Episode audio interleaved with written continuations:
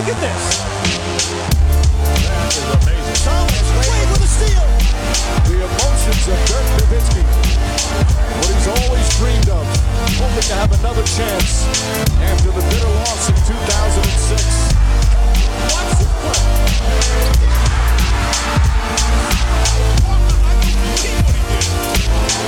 That is amazing. Hallo und willkommen zu Gut Next, dem deutschen Basketball-Podcast im Internet. Mein Name ist André Vogt und ich begrüße euch zu einer neuen Folge unseres kleinen, aber feinen basketball heute mit dem Fragen-Podcast am Freitag. Und ja, damit ist die Sommerpause vorbei. Hier bei Gut Next gibt auch einen guten Grund dafür. Zum einen bin ich top erholt nach äh, knapp zwei Wochen Frankreich. Das hat sich wirklich sehr, sehr gut angefühlt und ähm, bin bereit für die großen Aufgaben, die da kommen. Was da alles kommt, da reden wir nachher noch drüber. Aber heute erstmal der Fragen-Podcast mit euren Fragen, die ihr überall in sozialen Medien gestellt habt. Und das Ganze wird präsentiert, wie immer, von manscape.com. Und ich habe es schon am, am äh, Dienstag erzählt in Rapid Reaction. Ja, es war eigentlich ein geiler Urlaub. Ne? Nur die Tatsache, dass ich meinen Lawnmower 4.0 vergessen hatte, das hat die ganze Sache so ein bisschen getrübt. Und wenn ihr jetzt denkt, Urlaub war ich schon, das, die Gefahr besteht jetzt nicht, oder vielleicht, wenn ihr auch solche schlechten Erfahrungen gemacht habt mit anderen Produkten, ich möchte nicht mal Konkurrenzprodukte nennen, weil das Produkt, was ich mir dann da ja, leider gönnen musste, das war keine Konkurrenz im Endeffekt. Dann äh, schaut doch mal auf manscape.com. Ihr wisst das, wenn ihr öfter hier schon zuhört. Ich preise das ja alles an. Wie gesagt, die Boxershorts, die hatte ich dabei, die sind super. Ne? Auch wenn man ein bisschen Sand in der Hose hat, dann merkt man das eigentlich trotzdem kaum.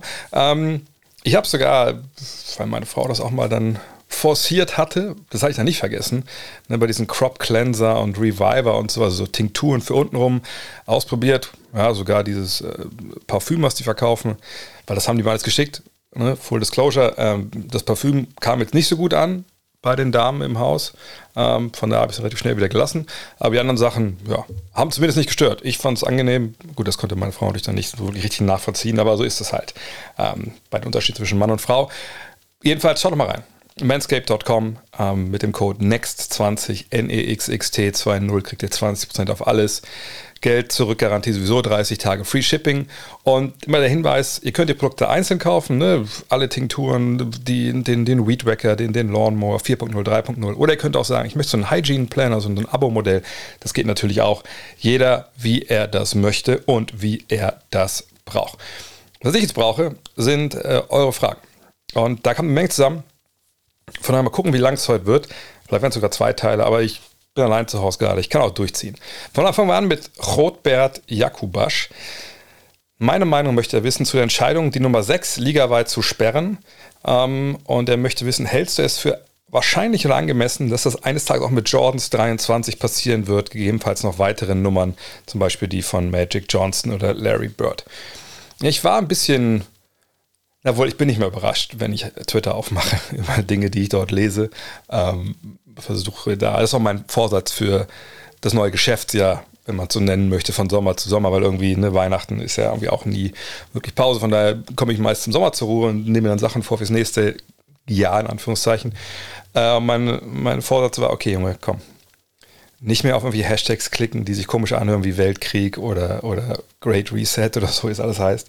Ähm, aber generell weniger da konsumieren, selber was machen natürlich und selber auch interagieren, aber nicht unbedingt Sachen lesen, von denen man vorher schon weiß, das endet nicht gut. So. Ähm, aber ich habe dann geretweetet von, von Champs, glaube ich, der der erste war, diese Entscheidung rausgehauen, dass die NBA halt die Nummer 6, die Nummer von Bill Russell, der vor kurzem verstorben ist, die nicht mehr vergeben wird. Also alle Spieler, die sie jetzt haben, LeBron oder so, dem wird man nicht das Trikot vom, vom äh, Leib reißen, wenn er mit der 6 auflaufen will nächstes Jahr. Das geht alles noch.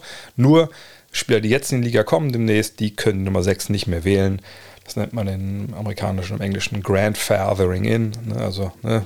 Opa ist vielleicht nicht ganz so flexibel mehr, so rein gedanklich. Von daher lässt man Opa da ein bisschen was durchgehen und das ist bei der Nummer 6 auch so. Ähm, und da war ich überrascht, dass natürlich neben dem überragend positiven Feedback diese Geste halt aus Sachen standen wie, ja, was, was, soll das denn werden, wenn die bald gar keine Nummer mehr haben? Was spielen die dann? Spielen mit Buchstaben? Das kann ja wohl nicht sein, dass der Typ, der die Nummer retired bekommt, wo kommen wir denn da hin? Und das hat mich ein bisschen sprachlos zurückgelassen, wenn ich ehrlich bin. Ähm, erstmal vorneweg. Dass man es jetzt tut, das ist ja nicht, ähm, das, das ist nicht die erste Liga, die das gemacht hat. Ne? Zum Beispiel in der NHL am Eishockey, Wayne Gretzky, ne? wer den nicht kennt, der Jordan, äh, der des US- oder des Welteishockeys, dessen Nummer 99, der musste nicht mal sterben, dass sie nicht mehr vergeben wird in der, in der Liga. Das ist schon zu Lebzeiten passiert und der ist ja auch noch relativ jung. Ähm, ne, das wäre das Äquivalent zu Jordan. Ne, das hat man bei ihm jetzt nicht gedacht, dass man das machen müsste. Die Miami Heat zum Beispiel haben ja die 23 aus dem Verkehr gezogen. Pat Riley ähm, ne, hat, das, hat diese Ehre ihm dazu zuteil äh, kommen lassen. Und äh, jetzt mit, mit Russell ist ja schon die zweite Ehre für ihn. Ne, also der Finals MVP Award den er nie gewonnen hat, weil es diesen Finals MVP Award ja nicht gab, als er noch aktiv war. Ähm, der wurde nach ihm benannt vor ein paar Jahren und das war natürlich schon echt eine große Verneigung gegenüber dem, ist er nun mal, ne, erfolgreichsten Spieler, den die NBA je hatte, ne, elf Titel, ihr kennt die Zahlen. Ähm, und jetzt diese zweite, noch tiefere Verbeugung vor einem Titanen, das ist ja eigentlich fast schon ein Schimpfwort in Deutschland, aber einen Titanen des, des, nicht nur des, des Basketballs, sondern auch des Weltsports. Ähm, und das hat natürlich auf der einen Seite viel damit zu tun, was er in der NBA geleistet hat. Ne? Kein Sportler wird zur Weltikone, wenn er nichts gewinnt und nur abseits des Feldes ein bisschen was, äh, bisschen was macht. Ähm, aber bei Russell kommen ja zwei Dinge zusammen. Und deswegen ist es auch eine absolute Sondersituation hier. Er ist zum einen eben dieser überragende Basketballer, diese, diese Verkörperung von allem, was man als Basketballromantiker so im Kopf rumschwirren hat als Idealbild eines Basketballers. Hat er gescored? Natürlich. Hat auch ne, Double Figures gemacht, bis auf sein letztes Jahr, glaube ich. Aber er war nie der Typ, ne, der am Ende dann die Würfe genommen hat. Er war jetzt eigentlich so der, beziehungsweise sogar der Anti-Jordan. So. Aber er war jemand, der es eben verstanden hat, sein Team all das zu geben, was sie brauchten, um zu gewinnen. Vielleicht außer vielleicht eine Buzzerbeater oder ähnliches. Aber Defense, ne, vorne auch den Ball verteilen, ne, Spieler auch ne, psychisch anpacken, wie sie angepackt werden müssen, Leadership, all diese Sachen, die hat der vereint wie, wie kein anderer. So. Und dazu kommt auf der anderen Seite eben diese Aktivität abseits des Feldes. Ne, er hat in den 60er Jahren ja, gespielt, unter anderem ne, in einer Zeit, wo klar Rassentrennung in den USA an der Tagungsordnung war. Ne, selbst in einer Stadt wie Boston, da kommen wir gleich nochmal zu, warum das eine schwierige Beziehung ist zwischen dieser, dieser, dieser Sportstadt eigentlich und ihrem größten Gewinner. Ähm, aber vor allem natürlich auch in den, in den Südstaaten. Ne, da gibt es auch viele, viele vollkommen ekelhafte Geschichten, die ihr sicherlich auch schon mal gelesen haben, ähm, was da diesen, diesen, diesen Menschen angetan wurden, die eigentlich nur Basketball spielen wollten. Ähm, und diese, dieses Aktivistsein, ne, dieses Kämpfen für Menschenrechte, das ist ja mindestens genauso hoch zu hängen wie das, was Bill Russell auf dem Feld getan hat. So und, und, und das macht ihn halt zu einer absoluten Lichtgestalt oder hat ihn gemacht, aber auch eine, zu einem Menschen, der einzigartig ist in der NBA-Geschichte. Es gibt keinen anderen Spieler in diesen 75, 76 Jahren, offiziell, inoffiziell, eigentlich eher so 80 ähm, Jahren, der das bedeutet für diesen Sport in den USA wie Bill Russell. Und ich würde mich aus dem Fenster lehnen und sagen, dass keine andere Trikotnummer ligaweit aus dem Verkehr gezogen wird. Jemals. Also jemals ist ein großes Wort, ne? wer weiß, was in den nächsten 100 Jahren noch passiert. Äh, Im Zweifel könnt ihr dann, dann eure Kindeskinder diesen Podcast nochmal rauskramen und äh, auf Twitter was darüber schreiben. Aber ähm, so jemand wie ihn, denke ich, wird es nicht mehr geben. Es sei denn, keine Ahnung, die, die, die Roboter übernehmen echt mit Skynet und dann gibt es einen NBA-Spieler, der das irgendwie dann so bekämpft, dass, dass die, die Menschheit wieder frei ist. Das kann sein, aber wie gesagt, weiß ich nicht, das kann passieren. Deshalb die Gefahr, dass wir einmal jetzt 10, 20, 30 Nummern die nächsten Jahre retired werden, die wird es nicht geben. So. Ähm, auch jemand wie Jordan.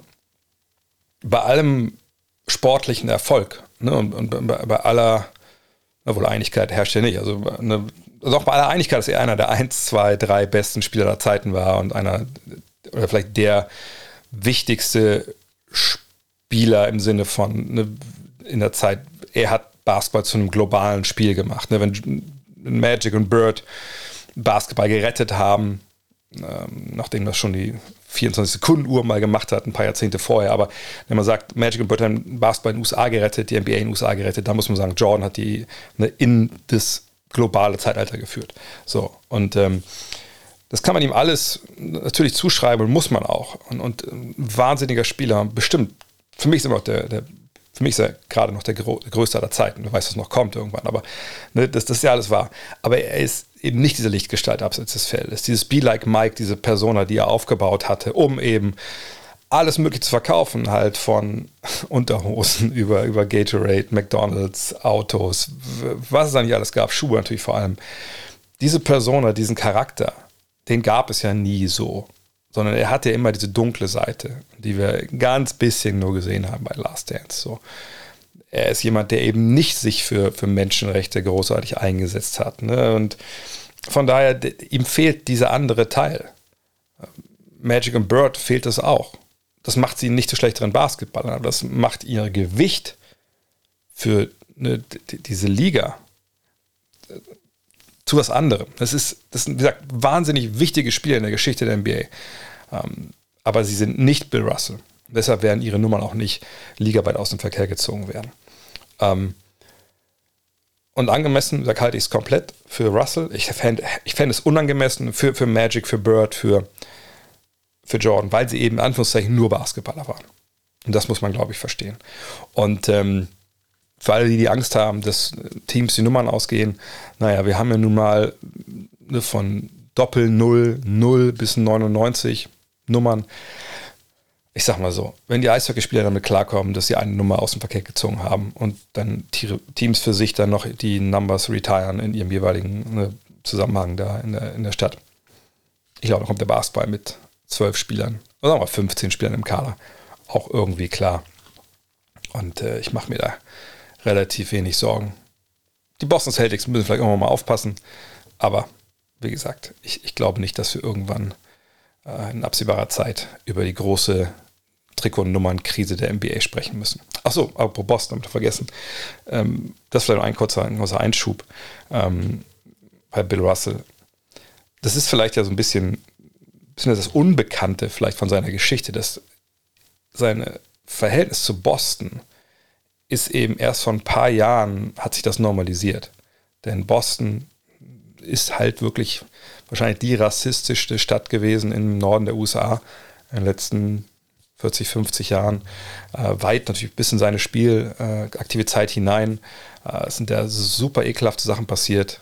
Ne? Ähm, also im wahrsten Wort haben sie Scheiße an seine Wände geschmiert. Welche voll Arschlöcher äh, aus rassistischen Gründen in, ähm, in Boston damals. Und deswegen hat er sich lange auch geweigert, zurückzukehren, äh, da geehrt zu werden, etc. Das hat sich am Ende dann aufgelöst, aber das war wirklich ein Stachel, der, der lange, lange Zeit sehr, sehr tief halt saß. Anthony Hadou, und damit kommen wir jetzt in die Gegenwart. Er fragt, kann man denn, kann man den Kevin Durant eigentlich noch ernst nehmen? Sportlich ist er ganz kalte Elite, oder ganz klare Elite, weiß nicht, was da jetzt genau hinstehen sollte, ich stehe kalte, aber davon abgesehen, muss ich ehrlich gestehen, dass mir bisher kaum jemand so dermaßen auf den Senkel gegangen ist. Wie genau soll man sich diese Trades vorstellen? Tatum und Brown für Durant? In welcher Parallelwelt würden Teams wirklich sowas machen? Ich glaube, der Anthony schmeißt hier zwei Sachen durcheinander. Also zum einen ist es so, ähm, ja, Kevin Durant nervt. Das müssen wir, glaube ich, alle mittlerweile sagen. Ich glaube selbst, das gibt es ja im, im, Basketball mehr zum Beispiel im Fußball. Es gibt im Basketball, ne, das ist uns Deutschen ein bisschen fremd, aber es gibt natürlich Fans, die Fans von Spielern sind. Ähm, und äh, naja, dann zieht man mit den Spielern von, von Team zu Team, auch weil das natürlich im amerikanischen Sport, gut, Fußball ist ja mittlerweile auch so, gang und gäbe ist, dass ein Spieler halt nicht bei einer Mannschaft seine Karriere verbringt. Oder auch nicht bei zwei, sondern oftmals halt bei mehreren. So. Selbst die Top-Spieler. Ähm, aber selbst eingefleischte KD-Fans müssen ja jetzt auch sagen, Gott, das ist einfach eine, eine, Situation, die ist zumindest sehr unangenehm, selbst für Leute, die auf ihn eigentlich nichts kommen lassen. Äh, und da bin ich vollkommen bei dem Anthony. Das ist, äh, das nervt. Man will dass das, das auflöst. Ich habe es ja auch am, am, äh, Dienstag gesagt, in Rapid Reaction, jetzt diese neue Dimension mit, äh, ja, ich würde ja hier bleiben, aber dann müssen die beiden da entlassen werden das ist natürlich richtig asozial und ähm, man kann da Joe Tsai, wenn er das denn so gemeint hat, dass er die auf gar keinen Fall feuert, also Sean Marks und Steve Nash, hört gerne nochmal die, die Rapid Direction an für ein bisschen mehr Details da. Ähm, dann muss man applaudieren und sagen, ja, genau so ist es. Ne? Nicht erpressen lassen von einem Spieler, der vor ein paar Monaten erst seine maximale Vertragslänge unterschrieben hat und dann auf einmal denkt, nee, jetzt müsste ich hier mal den starken Mann markieren. Ähm, und eben auch noch andere dann in die Arbeitslosigkeit schicken. Ähm, was aber diese Trades angeht, jetzt weiß ich nicht, ob ich irgendwas verpasst habe. Ne? Ich war lange im Urlaub, vielleicht habe ich auch nichts angeguckt, mir basketballerisch. Äh, ne? Vielleicht, keine Ahnung, vielleicht ist da irgendwie eine Aussage ähm, entstanden, aber Tatum und Brown für Durant, also wenn es irgendwie jetzt Trades sind, die so kolportiert werden, was die äh, Nets wollen oder, oder ne? und das sind so Mondpreise, da hat er nichts zu tun. Ne? Natürlich kann es sein, dass sein Agent Rich Kleinman ähm, ne, mit Teams spricht und sagt, hey, wo können wir denn mal anfangen, jetzt zu diskutieren über den Deal, der vielleicht den Nets oder den Celtics oder ne, beiden dann mundet. Aber ich glaube kaum, dass Kevin Durant hingeht und sagt, hier für mich müssen aber ne, zwei Allstars über den Tisch gehen, sonst will ich gar nicht getradet werden, weil sonst komme ich mir selber irgendwie blöd dabei vor. Also ne, das müssen wir halt ganz klar dann in die Ecke der Nets schieben. Die müssen das jetzt so verhandeln und aushandeln, wie es für sie am besten ist. Und nochmal, es ist ja ähnlich wie die Geschichte mit Donovan Mitchell.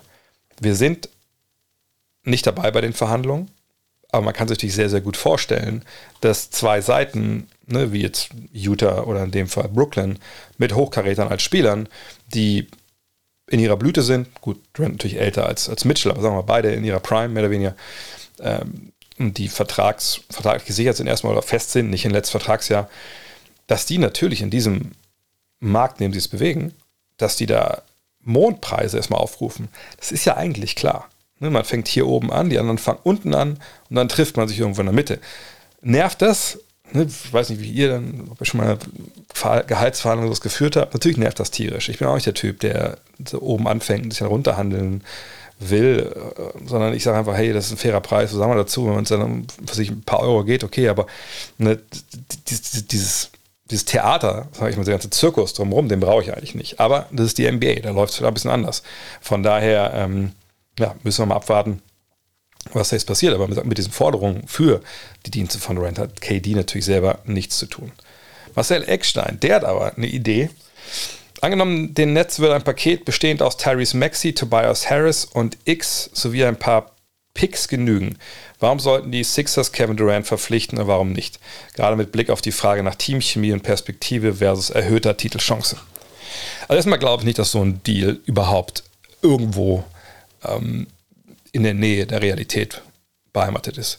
Ähm, Tobias Harris ist kein interessanter Spieler ähm, für die Nets in dem, was sie wollen. Tyrese Maxey natürlich jemand, der mal All-Star werden kann, sollte. X ist ja dann kein guter Spieler. Und Picks, wenn die Picks aus Philadelphia kommen, die dann James Harden haben, Joel Embiid und Kevin Durant, naja, würde ich mir vorstellen können, dass die vielleicht in den nächsten Jahren nicht unbedingt Lottery-Picks sind. Also kann man die Picks eigentlich auch direkt vergessen. Ähm, also vergessen im Sinne von, dass man damit jetzt einen, Star halt irgendwie noch bekommt. Denn dafür, denn das ist ja der, ne, das ist ja das, was sie wollen. Sie wollen ja Star-Ersatz für Kevin Durant. Also hast du in dem Fall im Endeffekt Tyrese Maxey für Kevin Durant. Und das ist natürlich ein Deal, wo, wo Brooklyn, also wenn da das durch den Hörer kommt, dann sagt wahrscheinlich Sean Marks, uh, sorry, uh, who, who this new number und legt wieder auf. So. Ähm, Sollten es denn die, die Sixers machen? Das ist ja die Frage eigentlich hier. Momentan bin ich ganz ehrlich, ähm, und ich bin immer der normal so sagt, hey, wenn ich mir einen Star holen kann, ne, auch wenn er vielleicht bei seiner alten Franchise unzufrieden ist, ich aber weiß, das ist ein guter Typ, dann würde ich den nicht, vom, nicht von der Bankkante äh, schubsen. Ähm, aber wir reden ja hier über Kevin Durant, was ich ne, habe ja gerade auch schon mit Dienstag auch relativ lange darüber unterhalten, äh, mich, mich darüber unterhalten, wie ich seine Aktion jetzt bewerte.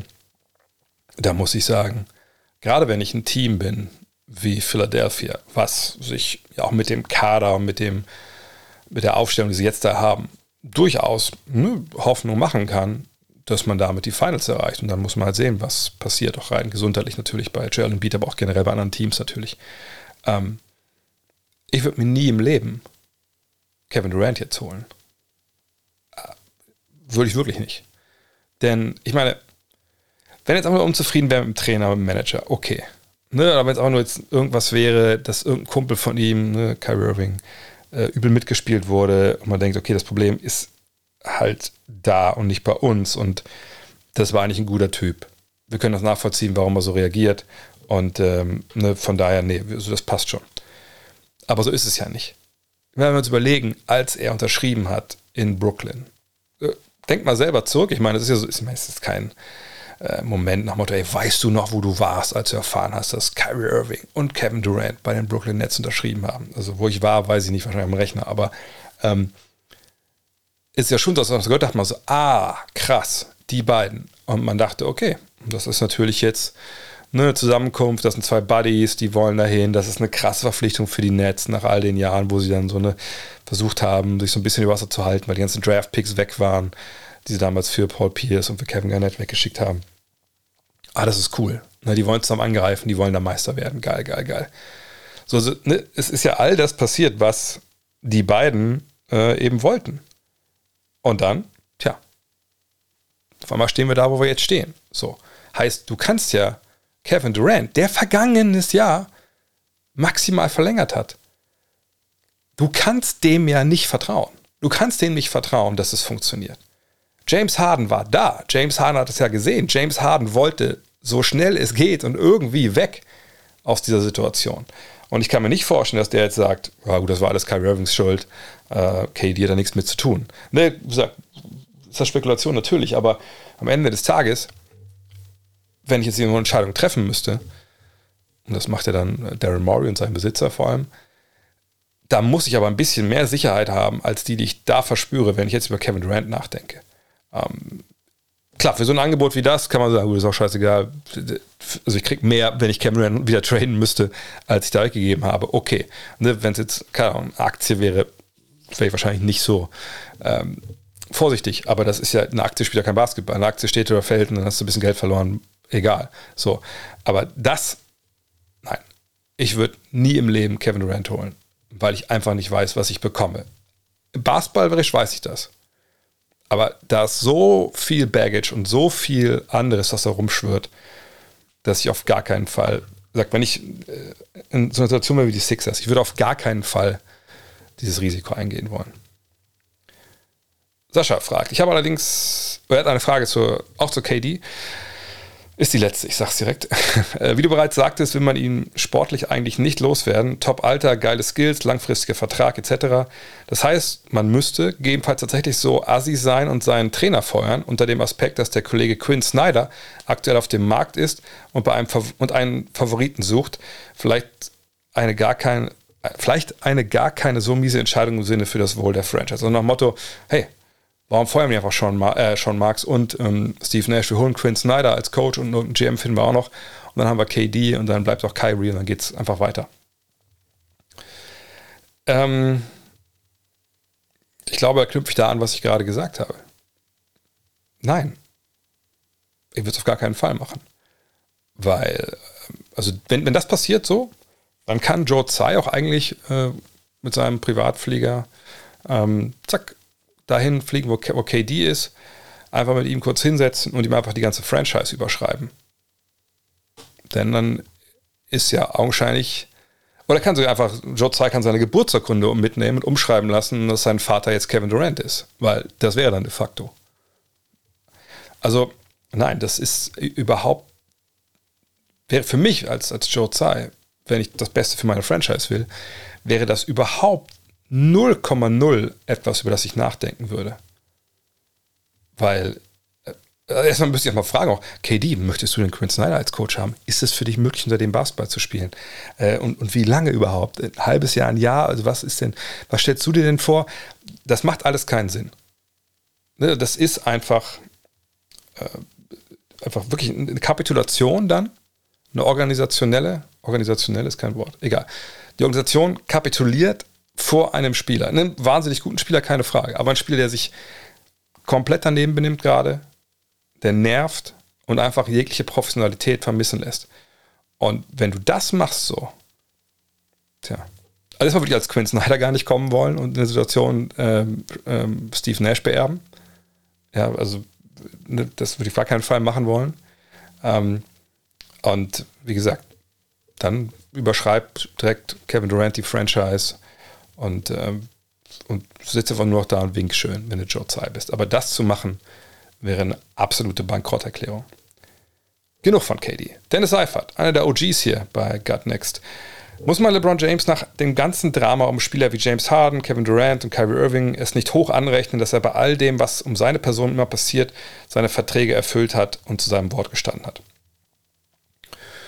Ich denke, äh, kurz mal abgesehen davon, also ich glaube, man, LeBron James Person und, und das, was er, das, was, für was er steht, was ja auch viel mehr ist als nur Basketball, da sollte man ihn eh, äh, ja, äh, das alles sehr, sehr hoch anrechnen. Immer die Schule, die er gegründet hat, ne, die Themen, zu denen er sich äußert. Ne, ist das alles 100% äh, immer richtig gelaufen? Ne, gab ja diese, diese Erkältungs- und Covid-Äußerungen natürlich nicht, aber ne, das ist einer, der sich Gedanken macht, der, der nie in Skandale verwickelt war, wirklich, sei ich vergesse irgendeinen kleinen Skandal, ne, der Basketball spielt, Basketballer ist, mehr aber auch als ein Basketballer ist, ohne dass man ihn in Klatschspalten findet oder äh, irgendwie, was weiß ich, irgendwelche Videos im Stripclub, keine Ahnung. So.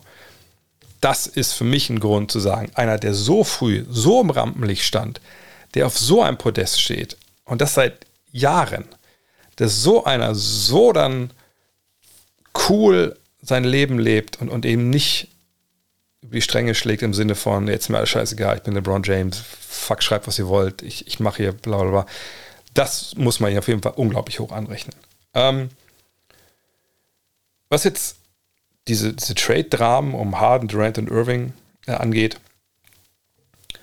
naja, es ist ja so, dass er durchaus den Verein schon zweimal gewechselt hat und, und beide Male war das nicht im Endeffekt dann, auch wenn es ja die Wogen glättet haben natürlich danach, aber das war beides Males beides Mal nicht so, dass er da ne, mit, mit, dem Handschlag und, und, Umarmung verabschiedet wurde, sondern wenn ihr euch an 2010 erinnert, ne, die Entscheidung nach Miami zu gehen, an sich, habe ich damals auch gesagt, nachvollziehbar, ne, Cleveland, das, das war ein Team, das, da ging es nicht weiter.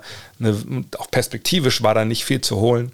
Ne, das sah natürlich in, in Miami ganz anders aus. Ähm, aber die Art und Weise, wie er das getan hat, mit der Fernsehshow, und das kann man sogar noch entschuldigen, so nach Motto, hier, wir machen eine Fernsehshow bei ESPN, die nimmt Geld ein, die spenden wir diesem Boys and Girls Club, also einer gemeinnützigen Organisation, und dann sind alle happy. Hat nicht so funktioniert, weil er sich für die falsche Mannschaft entschieden hat. So, und wäre dann Cleveland geblieben, wäre wahrscheinlich keiner was gesagt, aber so, ne, dann, dann brannten die Trikots, dann, dann brannte, gab es ja schon Twitter, ich glaube ja. Ne? Ähm, ne, von daher, das, das war da auch ein Shitstorm. Aber das dachte ich mir noch so, ja, das ist okay. Also, ich meine, er hat einfach, haben sie einen Fehler gemacht, der war noch relativ jung, so in der PR, äh, in der PR-Abteilung haben sie es nicht ganz, kommen sie, was da kam, okay. Aber sich dann hinzusetzen in Miami, diese Willkommensparty zu feiern, not four, not five, not six, not seven, not eight, das war natürlich höchstgradig arrogant.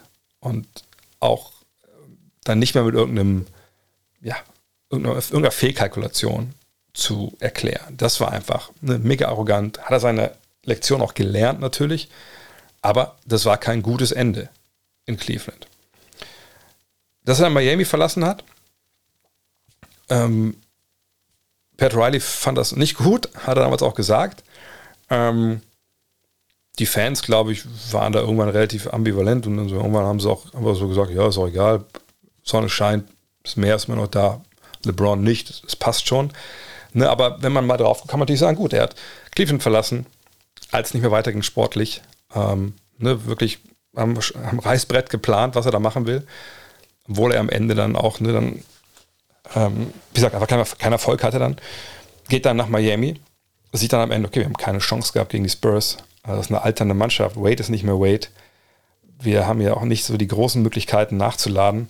Hey, aber in Cleveland, meine Heimat, für die ich immer noch viel empfinde, da ist äh, ein Kyrie Irving, den finde ich nicht schlecht. Ich glaube, die können mit dem ersten Pick vielleicht Kevin Love per Trade holen. Und dann geht er wieder zurück in die nächste, bessere Situation.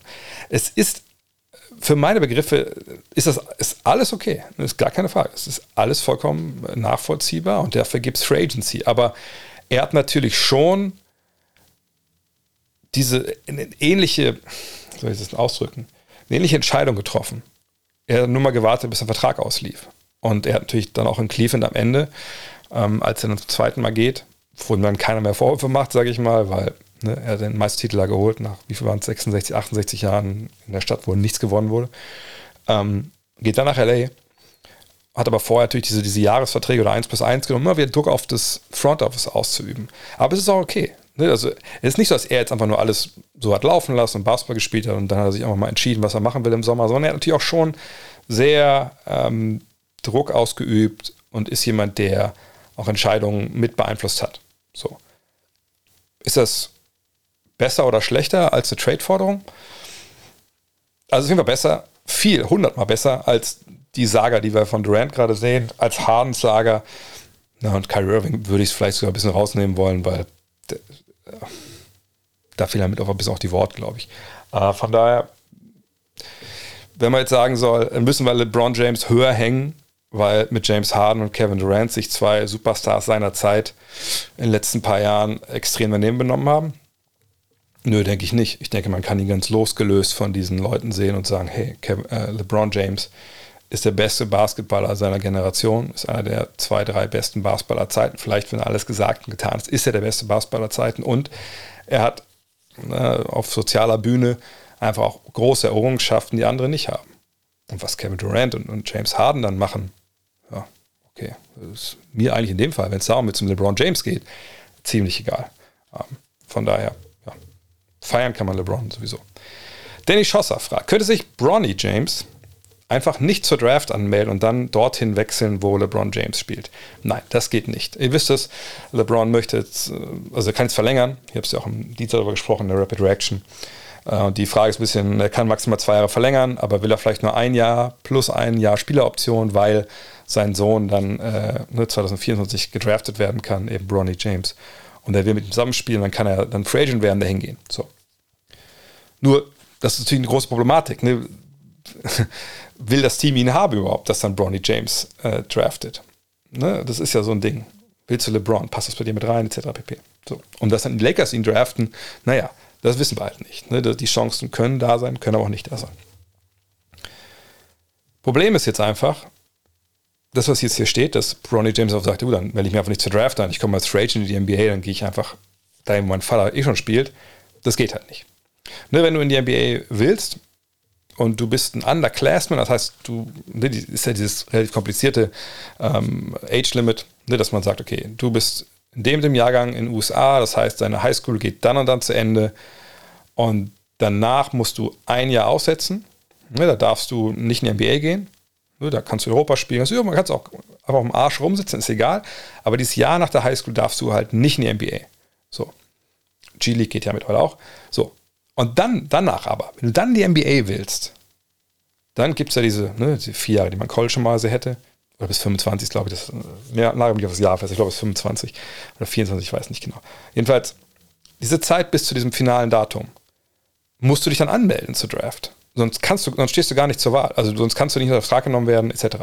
Und erst wenn dann dieses, ne, sagen wir, dieses zweite, sagen wir mal, dieses Maximalalter zur Draft, erst wenn das abgelaufen, wenn das abgelaufen ist, diesem letzten Jahr, ne, dann wirst du automatisch, wenn du in dem Alter bist, wirst du automatisch, bist du automatisch Draft eligible. Also das heißt, jeder kann dich dann ziehen.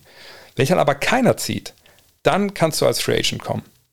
Sprich, diesen Weg von Bronny James durch die Hintertür, den gibt es einfach nicht vorher. Es sei denn, wie gesagt, er meldet sich zur Draft an, alle sagen, pff, ja, nee, ist nicht so gut. Dann kann er natürlich ne, als Free Agent überunterschreiben. Aber dieser Weg, den gibt es nicht. Mira fragt, immer mehr Small Market Teams wie Utah, Memphis oder San Antonio gehen in den vollen Rebuild. Früher haben diese Teams es eher gescheut. Woher kommt das Umdenken der Besitzer? Also Memphis wüsste nicht, dass die in einen vollen Rebuild sind. Ich denke, die sind eher äh, dabei, ne, ihre Früchte zu ernten, dass sie den Rebuild vor ein paar Jahren mal gestartet haben. Utah und San Antonio, ja. Aber ich wüsste jetzt ehrlich gesagt nicht, dass NBA-Teams auch gerade aus kleineren äh, Märkten, nie Rebuilds gemacht haben. Also Utah natürlich ein bisschen spektakulärer als das, was die Spurs gerade gemacht haben. Ähm, Utah war ja ein Team mit Ambitionen, hat nicht funktioniert. Okay, hat man ein Rebuild eingeleitet. Ähm, auch ziemlich fulminant. Ne? Mal gucken, was mit Donovan Mitchell noch passiert. San Antonio, dieser Trade von DeJounte Murray, war so nicht erwartet worden, aber auch da klar Richtung Rebuild. Ähm, sicherlich gibt es heutzutage ähm, vielleicht eher die Bereitschaft zu rebuilden, weil man einfach weiß, ne, dass diese, diese, dauerhafte Mittelmäßigkeit eigentlich weiterbringt. Ne? Gar keine Frage.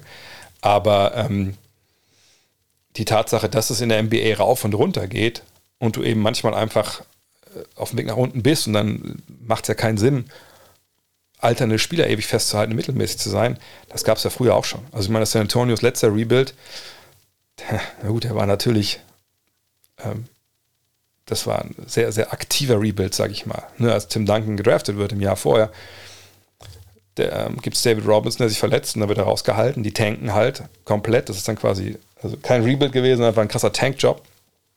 Ähm, und sonst hat man halt vielleicht nicht Rebuild so gemacht wie heute, dass eben Spieler fulminant in einem Jahr weggetradet wurden. Aber wenn es neu losgehen musste, ging es neu los. Und dieses Auf und Ab, ne, diese Kurve, das ist eigentlich was, was, was, wir, was wir häufiger, was wir immer eigentlich schon hatten in der NBA-Geschichte. Vielleicht nicht bei jeder Franchise, es gibt ja auch Teams sich wie Indiana, die über Jahre einfach ein bisschen mitgeschwommen sind oder so. Aber ähm, ein richtiges Umdenken sehe ich da eigentlich nicht, sondern ich sehe ähm, einfach die, diese Wellenbewegung. Und ich sehe jetzt dieses Jahr halt ne, San Antonio und Utah aus verschiedensten Gründen halt ähm, eben vor allem Victor, Wembanyama ähm, da jetzt all in gehen in dieser Draft. Aber das ist jetzt, glaube ich, kein, kein Umdenken. Man muss immer auf jede Situation an sich halt schauen.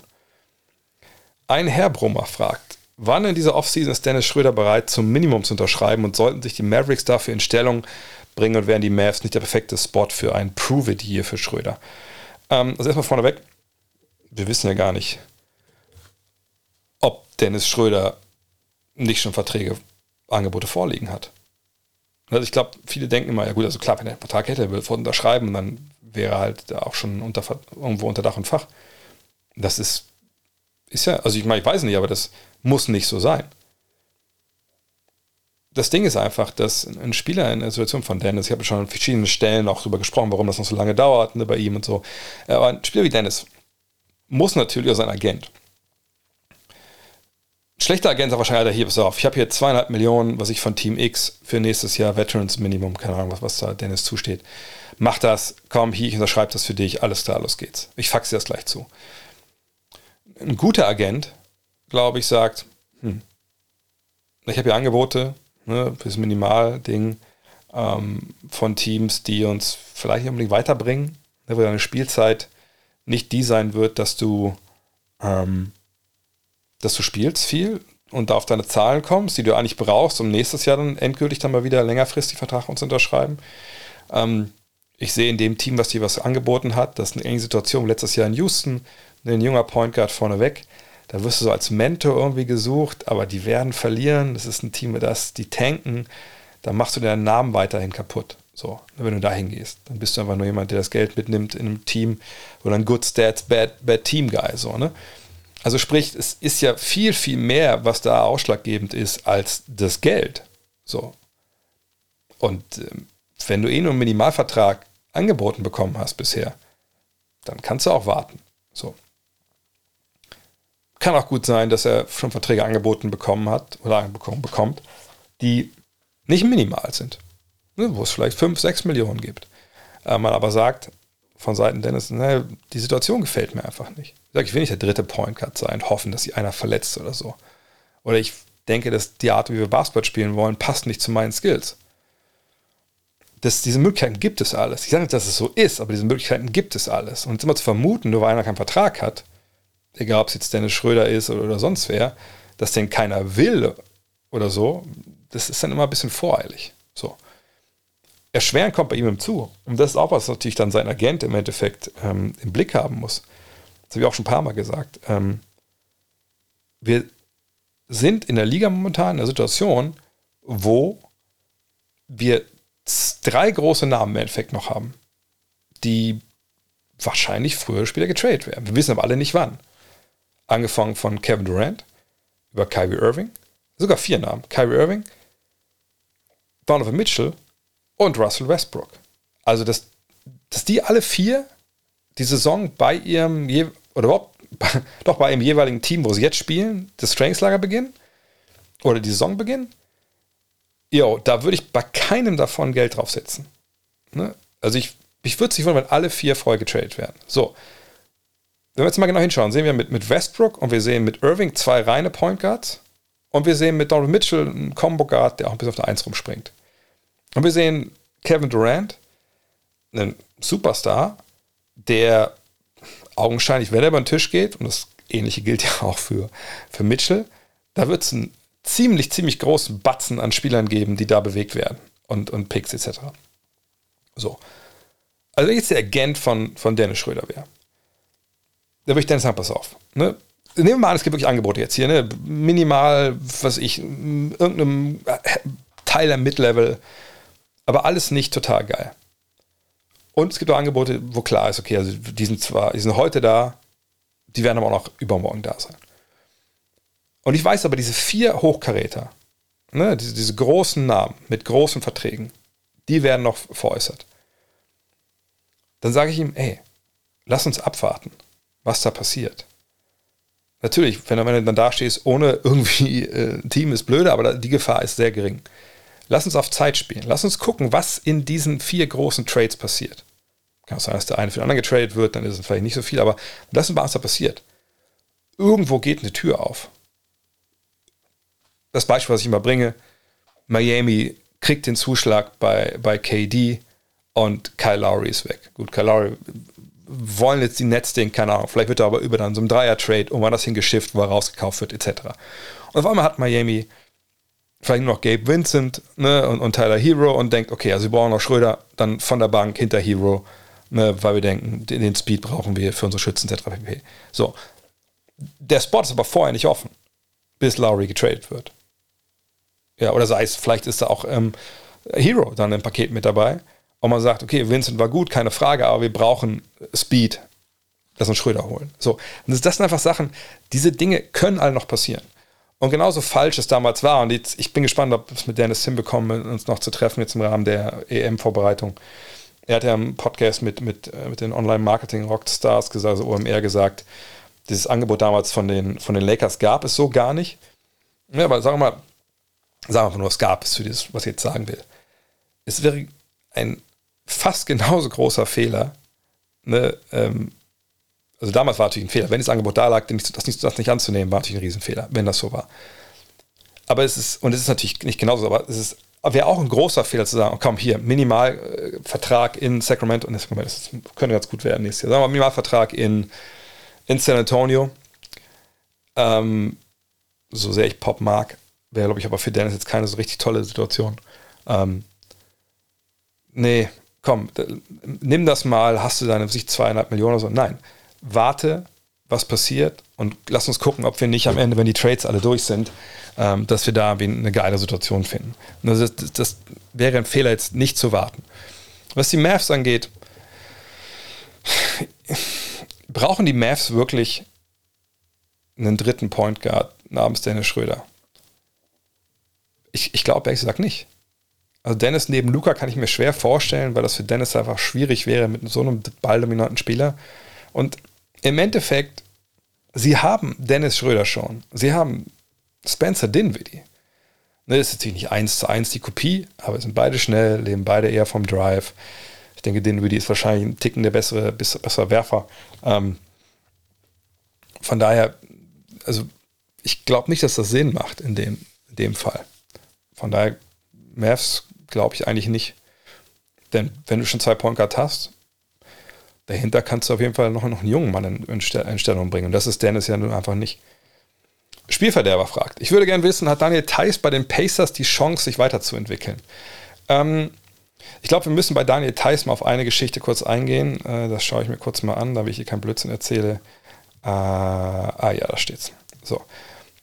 Daniel Theiss ist 30. Ist 30 Jahre alt, ist ja am 4. April geworden. Da wird nicht mehr weiterentwickelt der Zug ist lange abgefahren. Aber nicht nur bei ihm, sondern auch bei allen 30-Jährigen. Kann man natürlich noch äh, effizienter werden, Nuancen verbessern, bla bla bla. Natürlich, aber wir reden hier nicht davon, dass Daniel Theiss nochmal einen Schritt in seiner Entwicklung als Spieler macht.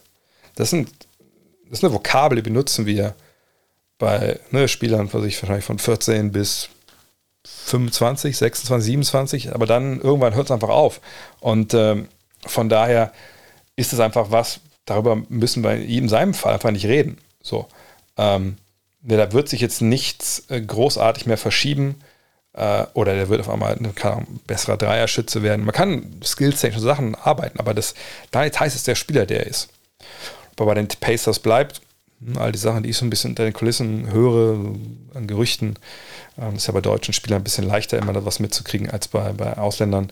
Ähm, da wird davon ausgegangen, dass er wahrscheinlich die Saison nicht in Indiana beginnt, sondern dass auch er dann jemand wäre, der wahrscheinlich noch per Trade irgendwo anders hinkommt. Ähm, weil natürlich ein Spieler ist, haben wir letztes Jahr in Boston gesehen, den du in den Playoffs gebrauchen kannst, wenn du Ansprüche hast. Äh, von daher, ne, ich denke, dass er ein Trade-Kandidat ist. Aber entwickeln mit 30, das ist dann eigentlich ehrlich gesagt nicht mehr der Fall. T.R. fragt, wie wichtig sind starke Rebounder in der heutigen NBA? Wenn man sich das Interesse an Andre Drummond in den letzten fünf Jahren ansieht, scheint Rebounding in der Kaderplanung eher eine untergeordnete Rolle zu spielen. Nö, ähm, das würde ich nicht sagen. Der Bedarf an Reboundern, die sonst nicht viel können, der ist einfach nicht hoch. Und Andre Drummond ist halt ein Spieler, Rebounding ist seine überragende Qualität, da müssen wir nicht drüber reden, das kann der wahnsinnig gut aber die NBA ist eben keine, wo, wenn das dein, dein ein singulärer Skill ist, den du hast. Und, und alles andere ist so, mh, hm, weiß man jetzt auch nicht, ob das wirklich so geil ist.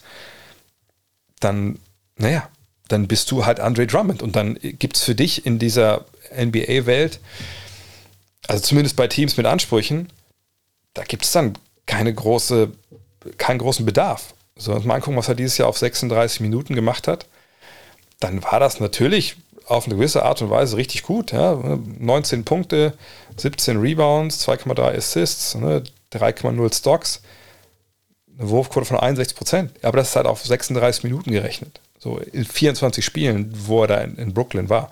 Ne? Wenn wir im Endeffekt drauf gucken, äh, wie es dann bei ihm pro Spiel lief. Klar, die Wurfquote war auch 61 Prozent, aber es war alles rund um den Ring. Da ist nichts mit Werfen, da ist nichts mit Dreier Gott bewahre ne, ist ja jemand, der so ein bisschen auch Playmaking mal übernommen hat, mal so ein ganz zart Ansätze, keine Frage.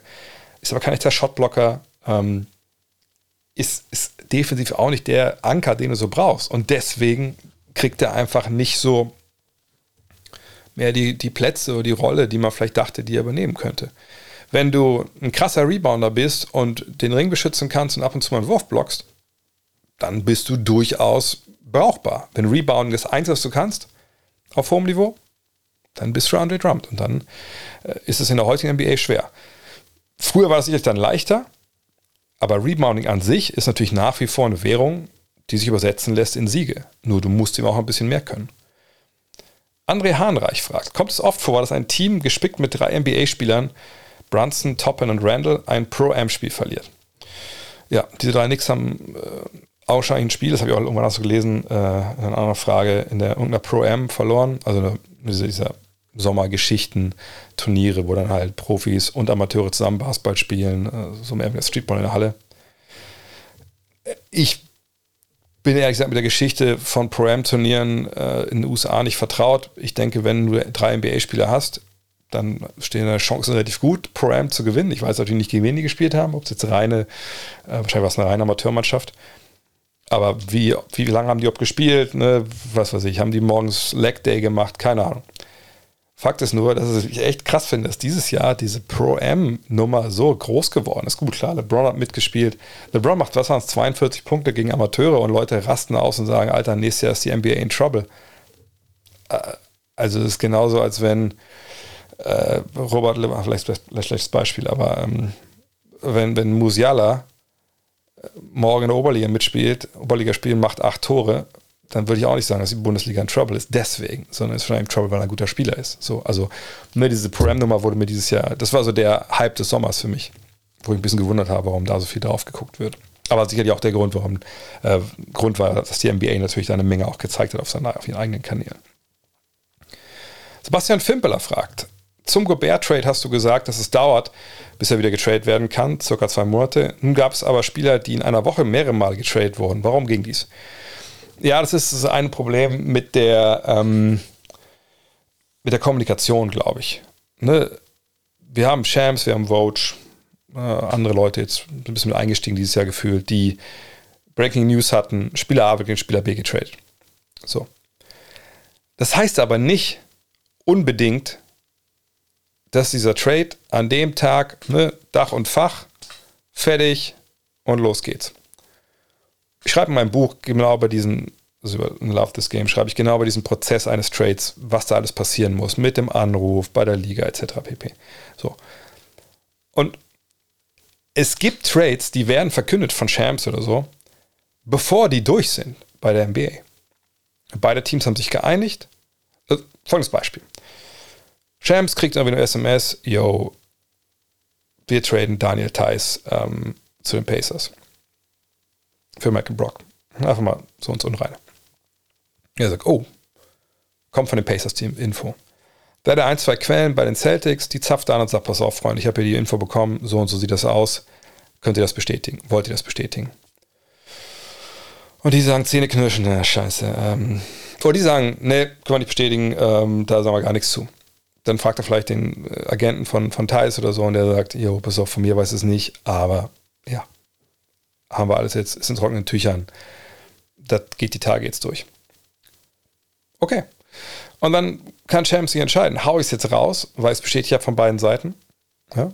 Oder halte ich es unter der Decke und sage, es gibt Gerüchte wenn er jetzt sagt, nee, das ist jetzt, das ist für mich wasserdicht, ich hau das jetzt raus, haut er das raus. Aber der Trade ist noch nicht durch. Der Trade ist vielleicht auch schon vereinbart und die haben sich schriftlich was fixiert, die beiden Teams, keine Ahnung. Aber er ist noch nicht bei der Liga durchgereicht. Dann kann es sein, wirklich, dass, sagen wir jetzt in dem Fall, klar, sagen die Mavs. Die Mavs sagen, oh, Moment mal, Daniel Theiss geht von Boston nach Indiana.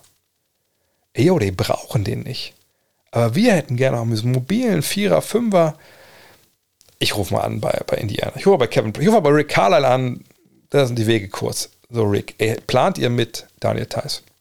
Er sagt, ja, nee, also guter Mann, aber für unseren Rebuild eigentlich nicht. Wir gucken dann demnächst auch, äh, was da vielleicht geht. Ja, vielleicht geht was zu uns. Bla bla bla. Was mit deinem besten Lieblingsschüler Dwight Powell? Oh, Dwight Powell wollte ich immer, habe ich immer gerne im Team gehabt. Ja, ich rede mit Kevin Pritchard. So, und dann kann es sein, dass ein Spieler, der ähm, getradet wurde, eben direkt nur weiter getradet wird, ist ja eigentlich gar kein richtiger Trade an sich, sondern es ist dann einfach nicht mehr ein Zwei-Team-Trade, sondern ein Drei-Team-Trade. So. Ne, solche Möglichkeiten gibt es äh, da auf jeden Fall. Ähm, und in der Geschichte der NBA gab es auch diese, diese Regelung, dass Spieler eben ne, erstmal eine gewisse Pause machen mussten oder beim Team erstmal sein muss, ein Vertrag sein muss, bevor sie getradet wurden. Die Regel gab es früher auch nicht. Früher konnten wir es auch locker zack, zack, zack machen. Ähm, aber oftmals ist dieses, glaube ich, dieses Kommunikationsproblem ist dann in der Regel halt ähm, das, woran das halt liegt, dass man denkt, okay, wenn er wurde öfter getradet, was ist eigentlich los? Timo Rand fragt, wer sind aktuell deine Helden aus der zweiten Reihe? Spieler, die du feierst, weil sie viele wichtige Kleinigkeiten oder die Drecksarbeiten machen und dadurch Anteil am Teamerfolg haben, ohne groß aufzufallen und im Rampenlicht zu stehen und dessen Einfluss für das Team selten gewürdigt wird. Ich weiß ehrlich gesagt nicht, ob die fünf, die ich mir jetzt rausgeschrieben habe, für jede Position einer, ähm, ob die so unbekannt sind. Ähm, aber ich habe einfach die fünf, weil das so meine Jungs, wenn ich die sehe, finde ich das einfach, einfach cool und denke, die sind aber, auch wenn einige, auch gerade hier im deutschsprachigen Raum, zwei sind dabei, ähm, natürlich einen guten Namen genießen, glaube ich, sind viele noch nicht klar, wie gut die wirklich sind. Also auf Point Guard, eigentlich ist er auch schon overhyped trotzdem. Alex Caruso, ich glaube, viele wissen immer nicht, wie gut er eigentlich ist auf der 1, gerade defensiv. Auf der 2, Josh Hart. Klar, nach dem Trade jetzt nach Portland krasse Zahlen aufgelegt, auf einmal fast 20 Punkte, aber einfach ein, ein richtig guter Mann. Ähm, der dir einfach hilft so, und unterbewertet in dem, was er tut. Joe Ingles, klar, hat einen Kreuzbandriss, von einem gucken wir überhaupt mal, wie er zurück, er kommt zurück bestimmt, ist jetzt in Milwaukee, wie er zurückkommt, aber der gibt dir so viele geile Sachen. Gut, der war aber auch schon Six Man of the Year. Trotzdem, ich glaube, viele denken immer, der ist so ein Slow White Dude, der irgendwie nichts drauf hat.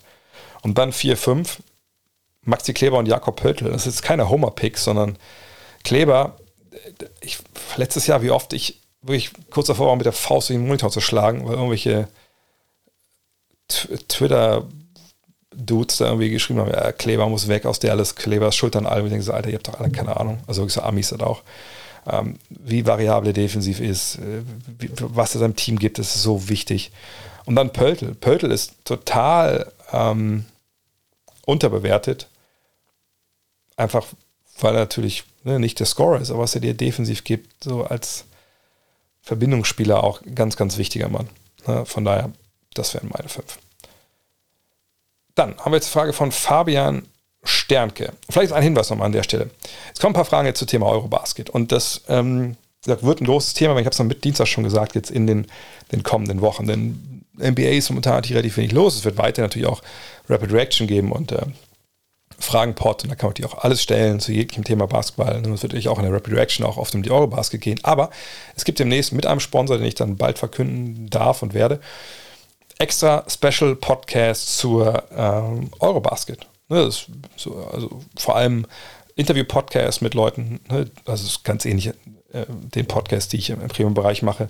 Äh, die wird es dann frei empfangbar für alle geben, dank Sponsor. Und es wird äh, Livestreams geben, jeden Tag auf twitch.tv slash André Vogt, wenn die EM läuft. In der Vorrunde auf jeden Fall schon mal und dann Hauptrunde müssen wir abwarten, äh, wie weit Deutschland kommt. Aber auch da, selbst wenn Deutschland rausfliegt, werde ich da auch weiter äh, mir das alles mal anschauen und wir können Fragen beantworten, sprechen. Vielleicht kommt der eine oder andere Gast dazu. Darauf könnt ihr euch freuen. Also eure Bart seid ihr hier auf jeden Fall an der richtigen Adresse auch. Fabian Sternke mit der ersten Frage hier zum Thema Fieber. Gibt es zu Spielen der Nationalmannschaft ähnliche Aufzeichnungen der Stats wie in der NBA, zumindest die Standards wie Plus, Minus oder so, um den Hatern von Dennis Schröder Fakten liefern zu können, welchen positiven Einfluss er auf Offensive und Defensive äh, der deutschen Nationalmannschaft nimmt? Gut, jetzt zum Beispiel äh, beim Testspiel in Belgien, naja, da gab es gar nichts. ne, da gab es den Livestream. Äh, ich fand das mit dem flämischen Kommentar einfach echt auch geil. War was anderes, sich das so anzuhören. Aber da gab es keine Stats. Am Ende hat dann, äh, glaube ich, Kollege Lars Reinefeld ähm, ein Foto mal gepostet vom, vom Statsbogen, jetzt in der Halle dann gab für Journalisten, aber da war halt nichts online zu finden. Ähm, jetzt dann heute Abend testen sie ja gegen äh, die Niederländer. Ähm, da gibt es dann so einen, so einen, auch einen Livestream, aber kostet 4 Euro. Mal gucken. Aber das denke ich mal, werde ich mir auch gönnen nachher. Ähm, da weiß ich, glaube ich, auch nicht, dass es da großartig Stats gibt. Allerdings dann, wenn es äh, in die Eurobasket geht, da, klar, ne, da gibt es die offiziellen, ich glaube, das Plus Minus mittlerweile auch, äh, ich mich ganz täusche, fester Bestandteil. Das ändert sich ja manchmal bei der FIBA aber auch. Ähm, aber ganz ehrlich, also wirklich knallharte Hater sind, den sind Zahlen ja auch egal. Ich meine, es leben unter einer Gesellschaft ja an vielen Stellen, dass Leuten faktenresistent sind. Ähm, aber im Zweifel kann man ja einfach, wenn man Plus Minus jetzt erheben möchte, einfach selber erheben. Das geht ja relativ fix. Gucken, wie steht es, als er eingewechselt wird. Oder Starter 0-0, bis er rausgeht. Und dann immer wieder kurz tracken, wie sich der Score verändert, wenn er drin ist. Ne? Von daher, das ist ja schnell gemacht. Ähm, und glaube, am, am Spiel gegen Belgien hat man ja gesehen, ziemlich fulminant die erste fünf, wie gut das gelaufen ist. Ähm, aber dann ist auch ein großer Bestandteil von mit seinem Speed.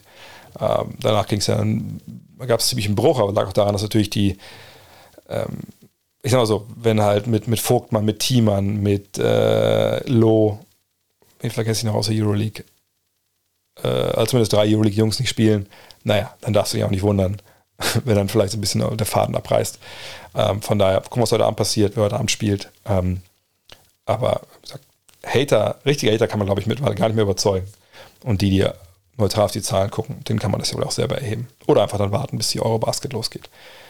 Jonas Godewert fragt, was hältst du davon, dass der Isaiah Hartenstein und Maximilian Kleber die Heim-EM abgesagt haben? Natürlich immer erstmal schade, wenn, wenn wichtige äh, Spieler nicht dabei sind in der Nationalmannschaft. Das ist es, was über die Jahre äh, immer wieder gezeigt hat, dass es dann einfach ne, Spieler gibt, die diese Entscheidung so treffen. Nicht nur in Deutschland, auch in anderen Ländern. Ähm, bei Maxi kann ich es vollkommen nachvollziehen. Zum einen, weil er natürlich jemand ist, der in seiner Karriere ja, von ganz, ganz früh schon mit relativ schweren Verletzungen zu kämpfen hatte, der immer wahnsinnig auf seinen Körper achten muss äh, und dieses System, was sein Körper ist, dann immer auch echt extrem austarieren muss, damit das äh, funktioniert.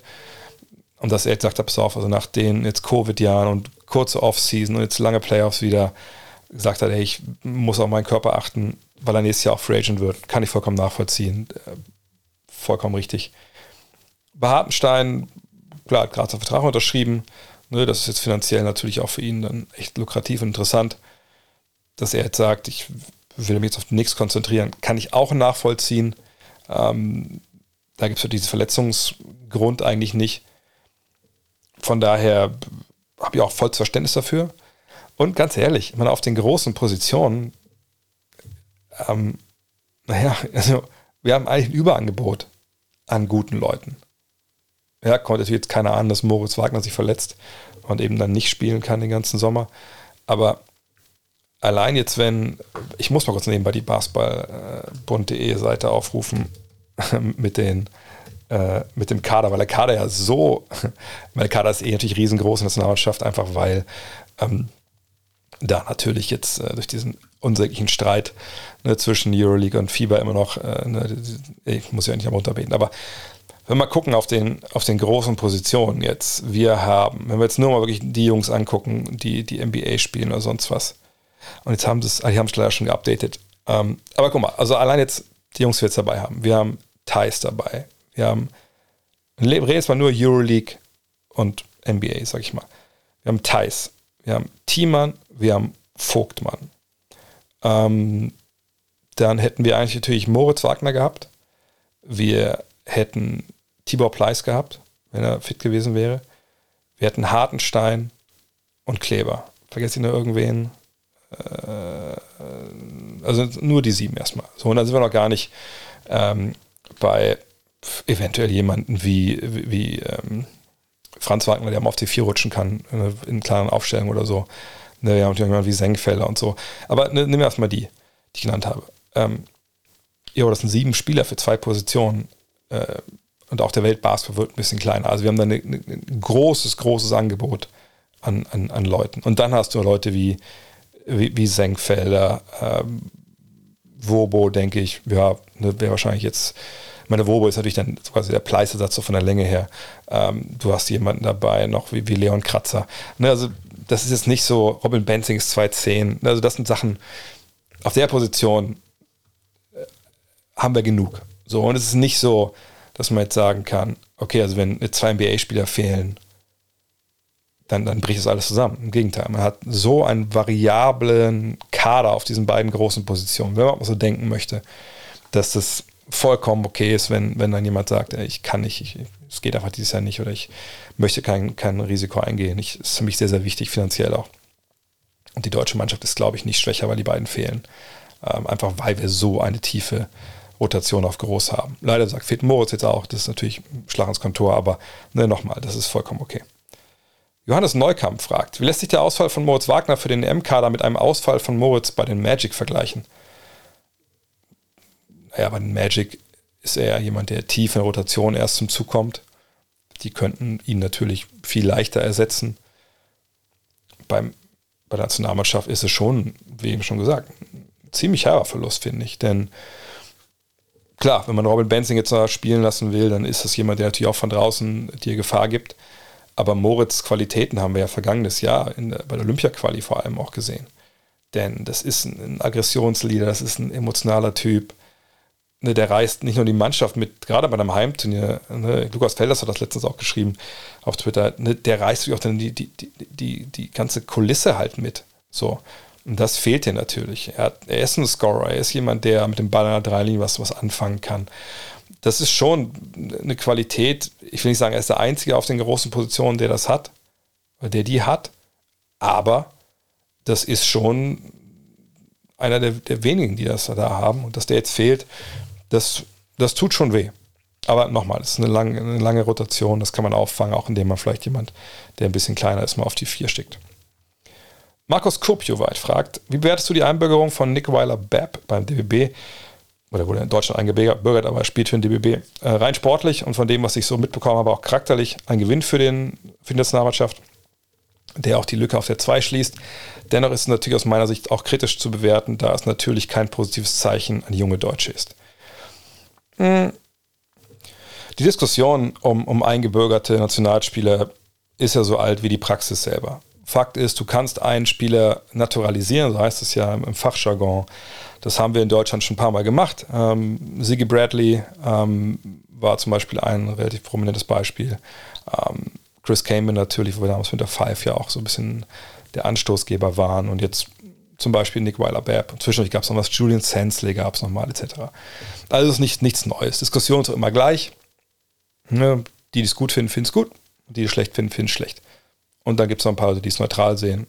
Und da gehöre ich dann im Endeffekt zu.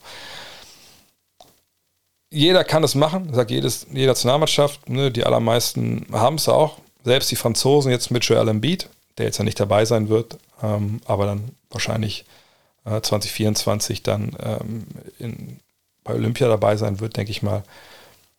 Und ich weiß nicht, wenn wir zum Beispiel ein anderes Land übertragen, wie jetzt Frankreich, ist Joel Embiids Dasein zum einen schlecht für Victor Wembanyama. ja, das kann man vielleicht schon sagen. Der wird wahrscheinlich nicht so viel spielen, wie wenn Joel Embiid nicht dabei wäre. Ähm, aber auf der anderen Seite wird jetzt irgendein französischer Center denken, ah, jetzt muss ich mich aber auch nicht mehr anstrengen, weil wir haben Joel Embiid also ich meine, Nick Waller-Bepp, ich muss mal nachgucken, wie alt Nick Waller-Bepp ist. Er ist äh, Jahrgang 95, sprich, muss ich rechnen. Äh, oh Gott, oh Gott.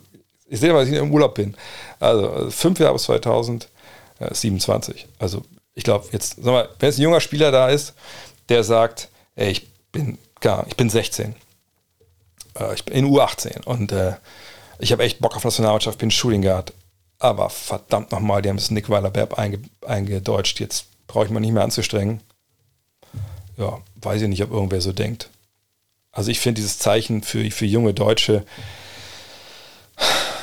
ist, was das angeht, so dieses eine längerfristige ist halt nicht so geil. Ist es, oder es ist einfach nicht, nicht relevant. Ist es geil für jemanden wie, wie David Krämer oder ähm, Oh, Modulo können wir wahrscheinlich da rausnehmen, ist auch kein junger Deutscher mehr, aber ähm, das ist gut für, für David Krämer, ist gut für Justus Hollatz. Hollatz ist ja wirklich der einzig wirklich junge Spieler in, in diesem Kader jetzt.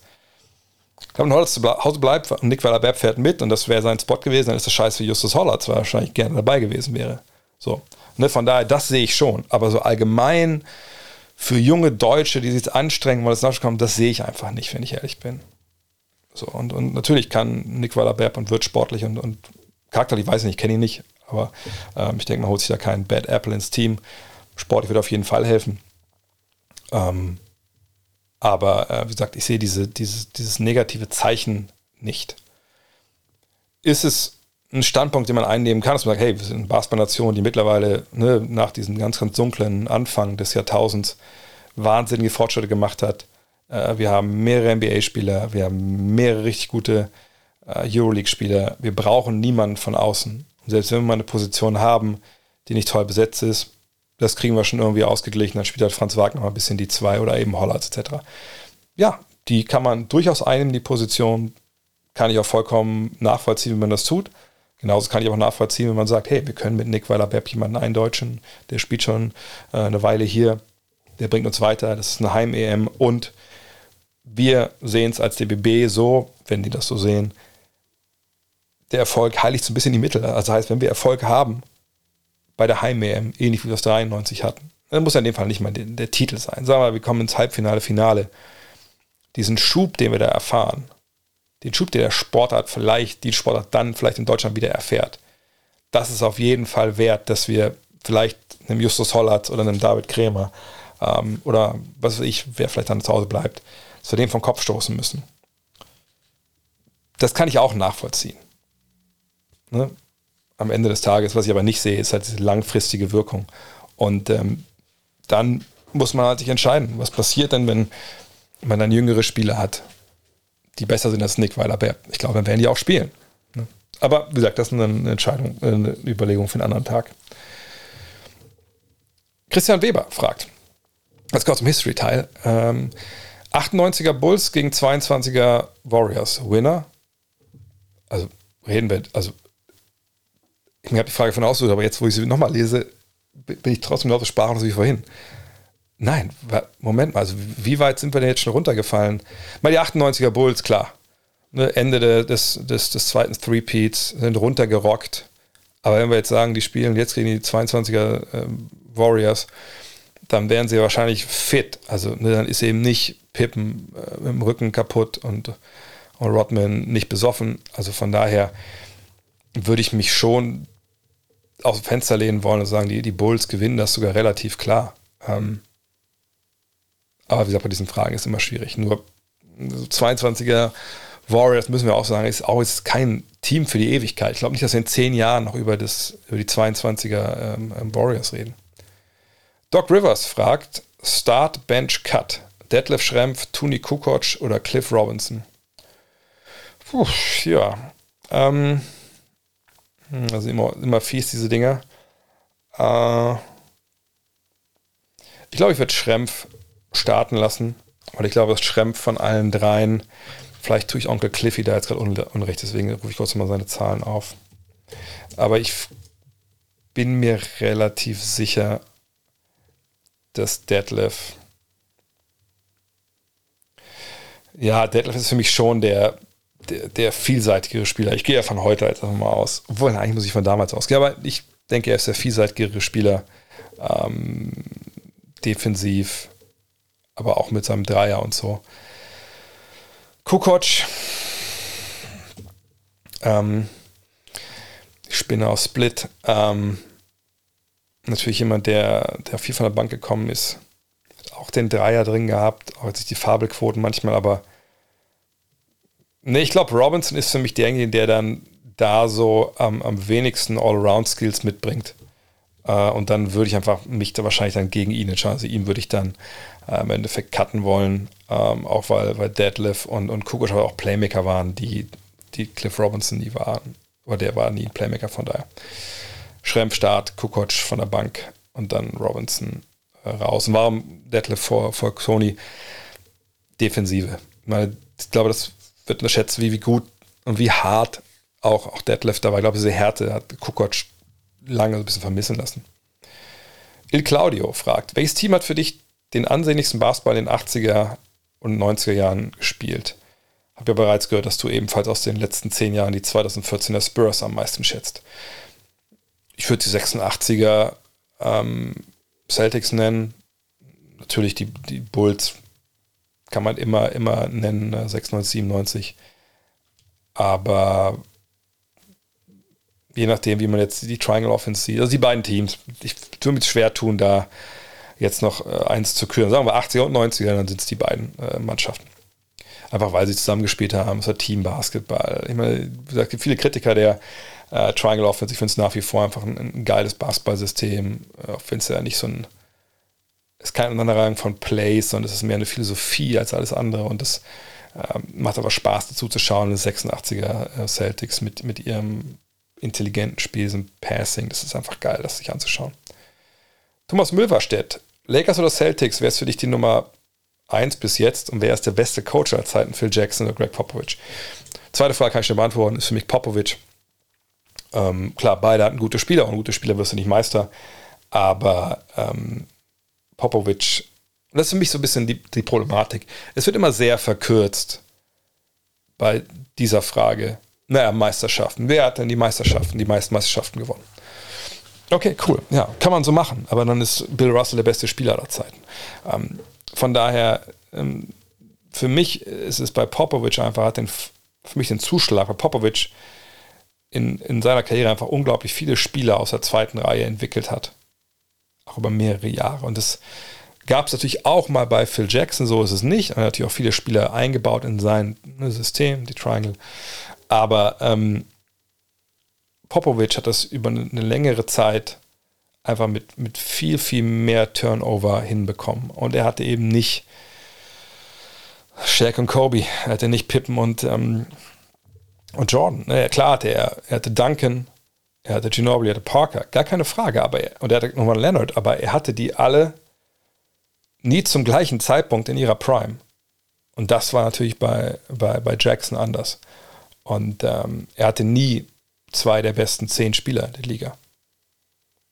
Aber ich bin eh jemand, der sagt, der nicht auf diesen, diesen, diesen, diesen Erfolg an sich einfach nur schaut, sondern guckt, wie, wird eine Mannschaft entwickelt, wie werden Spieler entwickelt. Und da, finde ich, hat Popovic sogar relativ weit die Nase vorn, ehrlich gesagt. Und ich frage mich, ob man nicht vielleicht eher äh, Popovic, Auerbach und dann Jackson sagen muss. Aber das sagt, ist genau wie bei allen anderen Fragen, so All-Time etc., wo legt man welche Gewichtung an. Sebastian fragt, kann man diese Abendveranstaltung mit dir, die Teil der äh, TR Germany Reise äh, ist, auch besuchen, wenn man die Reise nicht gebucht hat? Gibt es ein Abendticket? Ähm, muss kurz erklären, es gibt bei dieser Reise, gibt es noch Tickets für, äh, für die ersten drei Spiele, glaube ich ja, ne? der deutschen Nationalmannschaft in Köln bei der Euro. Da ist auch das Spiel gegen Frankreich dabei, eben das Spiel, wo Dirks Trikot unter die Hallendecke gezogen wird. Also wenn ihr kein Ticket habt und denkt, oh, das wusste ich gar nicht, da habe ich vielleicht schon Bock, das anzugucken. Das ist vielleicht nochmal die Chance, jetzt da ein Ticket zu ziehen, weil es gibt noch Tickets auf jeden Fall für diese Reise. Hotel ist auch mit Inklu etc.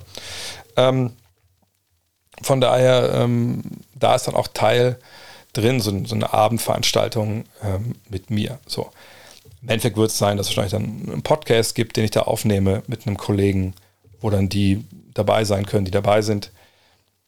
Ich möchte es aber jetzt nicht unbedingt super riesig groß machen. Ich sage, oh, man kann sich Abendtickets kaufen, weil äh, ja, das ist einfach zu fett und ich kann es ja nicht. Also ich meine, ich plane das ja nur inhaltlich. Ne? Den Raum oder so plant natürlich dann irgendwie ähm, TR Germany, aber ich will jetzt auch nicht äh, eine Riesennummer draus machen. Das soll ja ein bisschen intimer sein. Von daher, da würde ich jetzt kein Abendticket für, für, für verkaufen wollen. Was ich aber machen möchte ist, und da habe ich den 5. September so ein bisschen identifiziert, letztens auch im Stream, ähm, ich würde gerne so ein Community-Event machen. Am liebsten irgendwo draußen. Ja, mal gucken. Mal klar, da gibt es ja die, die, die Rheinterrassen. Aber das ist ein bisschen finde ich nicht so geil. Äh, man kann sich natürlich einfach mit, mit dem Kölsch vor einen Deutscher Bahnhof setzen. Ist ja vielleicht ein bisschen zu, zu, zu, äh, zu raw. Ähm, aber da werde ich was machen. Aber jetzt nicht dann mit tausend Leuten wie Live-Podcast oder so. Das, das, das finde ich ja nicht, nicht so cool. Ähm, von daher, ja, 5. kann ich schon mal irgendwie Kalender eintragen. Äh, da werde ich schon was, was gehen. Eventuell aber mal sagen, komm jetzt hier kurz vorm Spiel, ich treffe mich mit euch, ich voller Kölner Arena, also keine Ahnung. Aber ne, das Event, glaube ich, wird eher ein bisschen klein, aber fein sein. Aber es gibt ja noch Karten. Sagt TR Germany unter Reisen findet ihr auch dann die Eurobasket. MacBeta fragt, das ist letzte Frage für heute. Wenn du heute nochmal 25 Jahre alt wärst und genug Geld für dein erstes NBA-Spieler-Jersey hättest, welches wäre es und warum?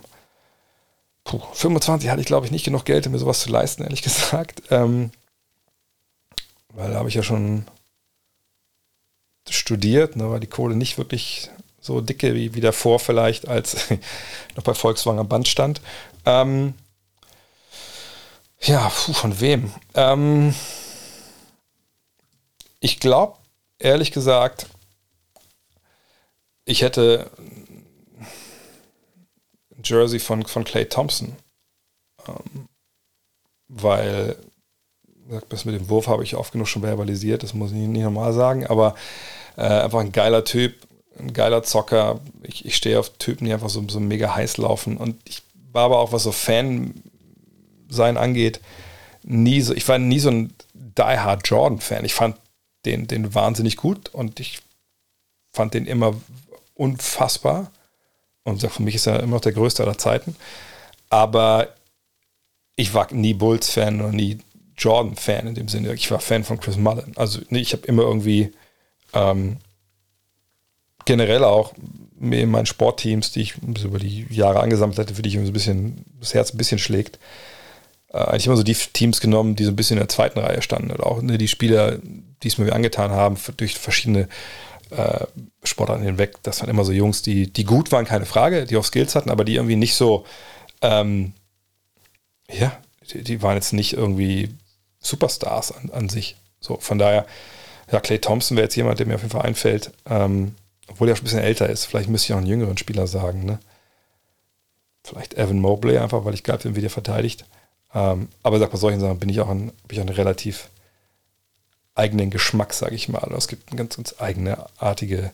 Klar, man kann sich ein Luca-Trikot anziehen und Ante de Kumbo ist alles cool, LeBron sicherlich auch noch.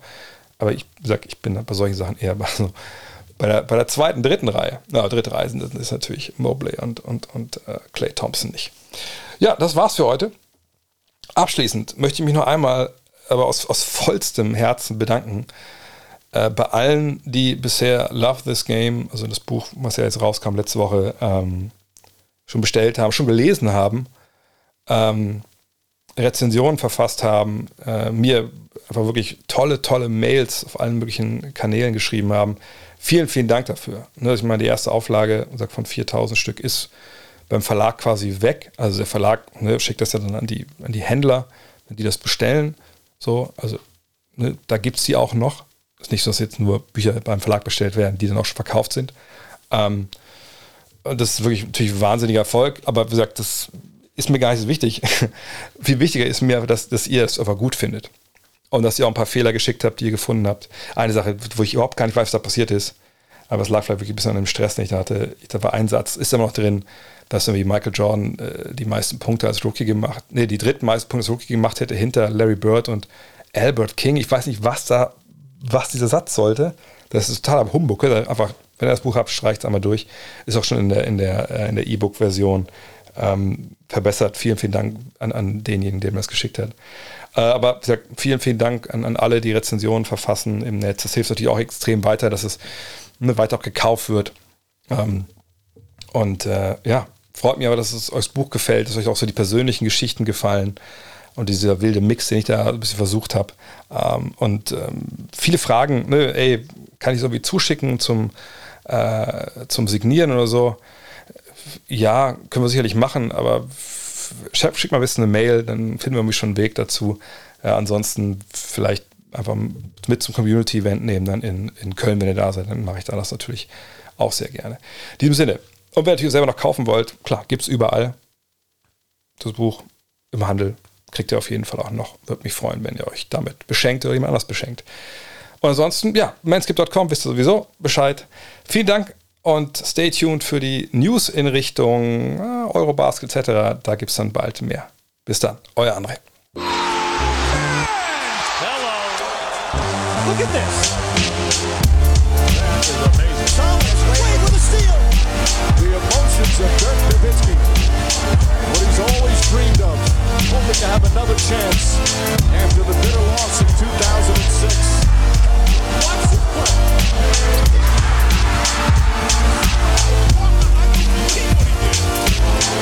That is amazing.